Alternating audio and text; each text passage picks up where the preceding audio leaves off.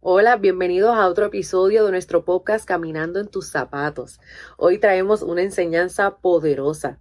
Aprendí que ocurre un milagro dentro de otro milagro. ¿A qué me refiero? El hecho de que una mujer quede embarazada ya es un milagro. Que un ser humano se forme de una esperma, ¿verdad? Algo líquido, que sea sembrada en nosotros y se transforme en un ser humano, eso es un milagro el nosotras poder traer vida al mundo gracias a esa semilla que recibimos de los hombres. Pero dentro de ese milagro ocurre otro milagro grandioso. Esto, esto me dejó impresionada. ¿verdad? Hoy quiero comenzar hablando sobre el microquimerismo fetal. Quiero pronunciarlo bien por si usted quiere darse la tarea de buscarlo, ¿verdad? Microquimerismo fetal. Y estas son las células del bebé que se pasan a la madre durante el embarazo y ayudan a reparar sus órganos. Escuchen bien. Durante el embarazo ocurre una producción de simbiosis. Simbiosis significa interacción biológica, relación estrecha y persistente.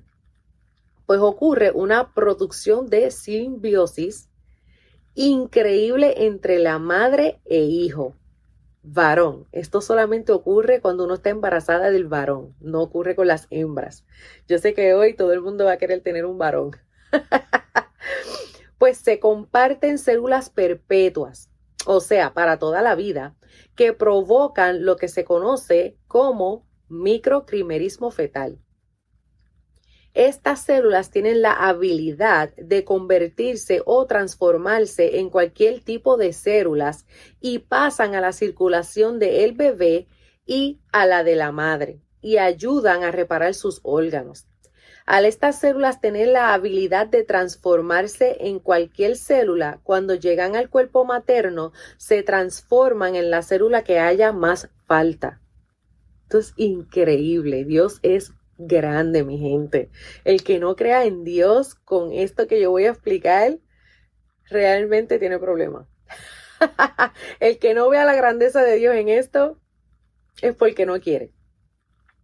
Existen estudios que han confirmado la participación de estas células en la reparación del corazón de madres que padecían de cardiopatías. Al analizar esas células del corazón, se observa que también contenían el cromosomas Y solamente. So, ese es exclusivo del varón.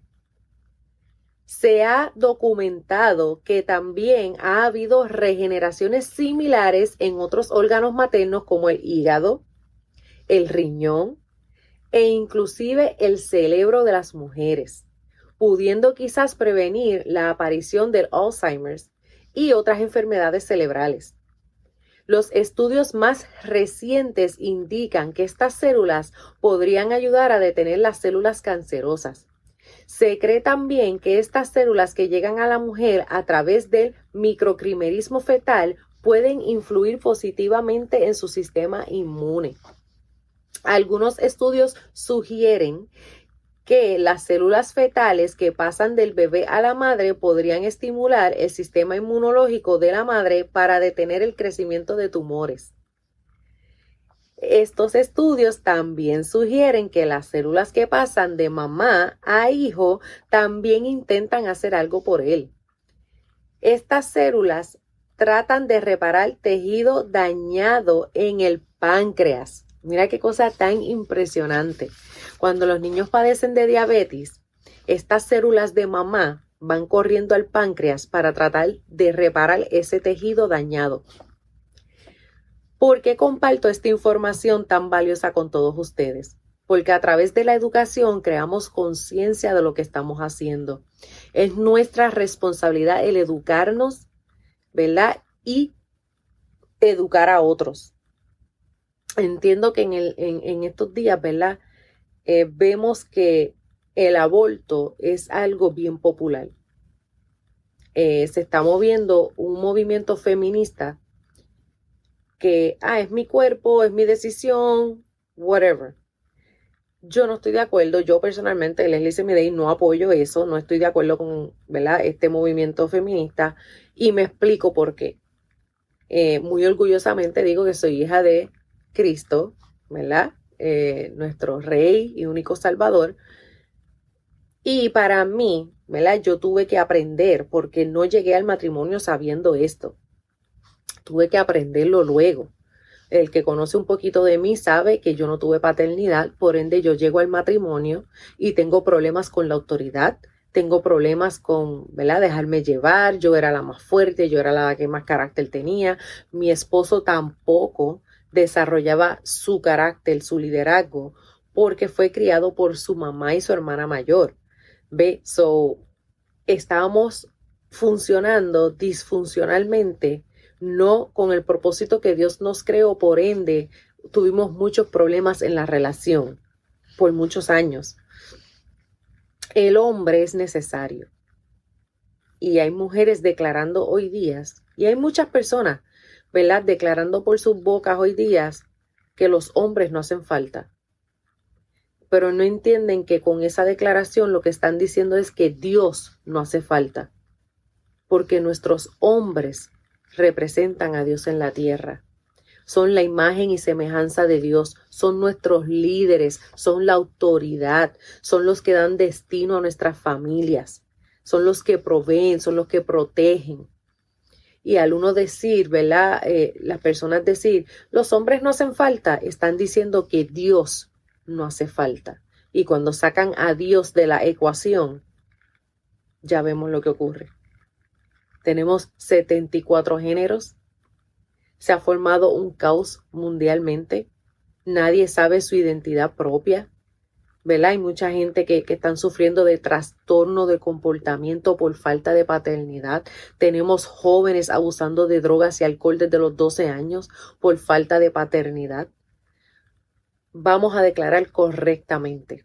Y con esto no estoy diciendo que no podemos ser mujeres empoderadas, que no podemos ser mujeres, ¿verdad? Que, que desarrollemos nuestros dones y talentos a lo máximo. Claro, somos las mejores administradoras, podemos predicar bien, podemos enseñar bien, podemos educar bien, ser las mejores madres, pastoras, apóstoles. Claro que sí, todo eso es bueno, ¿verdad? Empresarias, claro que sí. Pero tenemos que entender que nuestro propósito es ser ayuda idónea. Cuando hay un hombre presente, hay un líder que merece ser honrado, respetado, ¿verdad? Porque es la gloria de Dios en la tierra. Todo lo que sale de usted, usted es responsable de eso. Dios es responsable de los hombres porque el hombre salió de Dios. Y Dios sopla en él su esencia, y lo coloca en el Edén y lo primero que Dios le da al hombre es trabajo y responsabilidad antes de darle una mujer. Y luego la mujer sale del hombre.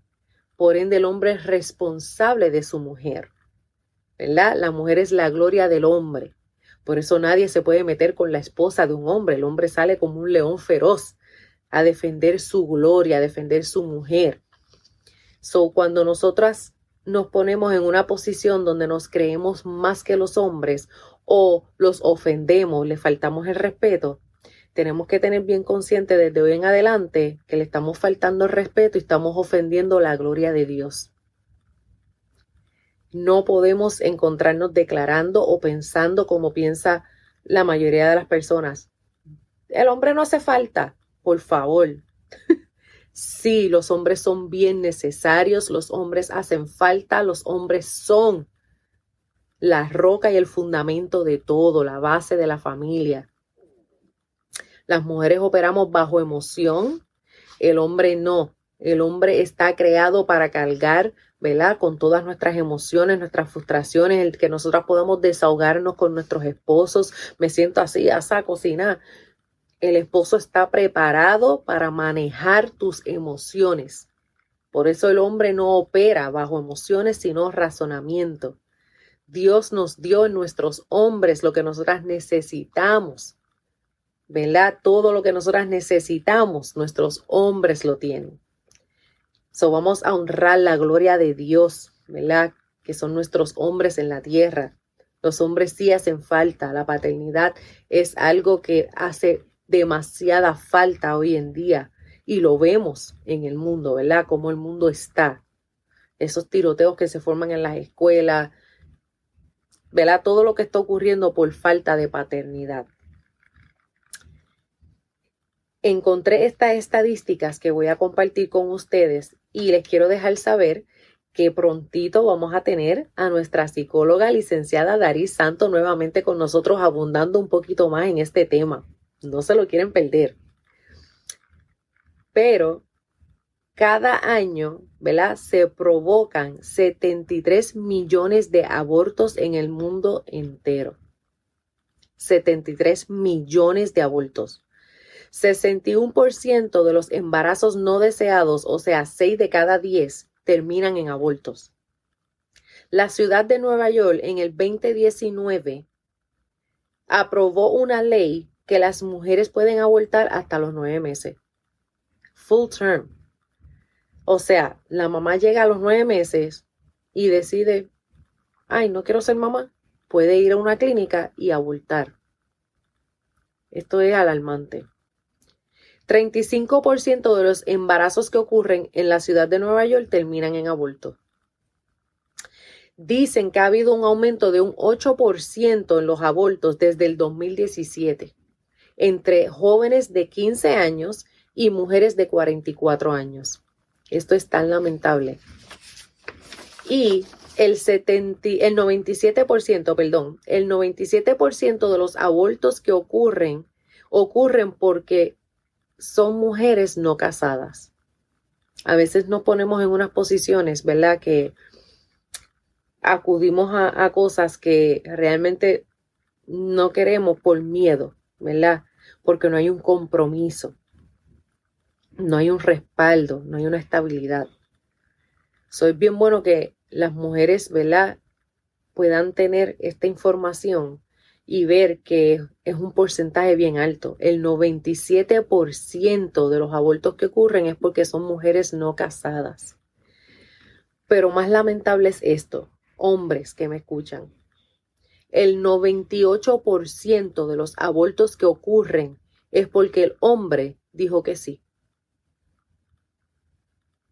El 98% de estos abortos no hubieran ocurrido si el hombre se hubiera o sea, si el hombre hubiera dicho que no.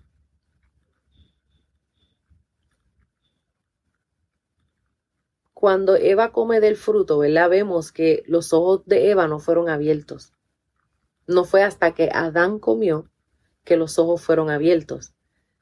Entendemos que la maldición entra al mundo a través del hombre, pero también las bendiciones. Hombre que me escuchas hoy, ¿verdad? Eh, eh, jóvenes que me escuchen hoy, ustedes tienen una responsabilidad bien grande en el mundo. La paternidad lo es todo. La maldición entra a través de ustedes y la bendición también como ya les dije, vamos a seguir abundando, ¿verdad? Un poquito más sobre este tema con nuestra psicóloga licenciada Dari Santo. Espero que haya sido de bendición. Esto es solamente un pisco labis para lo que viene. y recuerden que nos pueden seguir en todas las redes sociales. Se pueden suscribir a nuestro canal de YouTube Caminando en tus zapatos. Y será hasta la próxima. Salud mental. Hablemos de eso.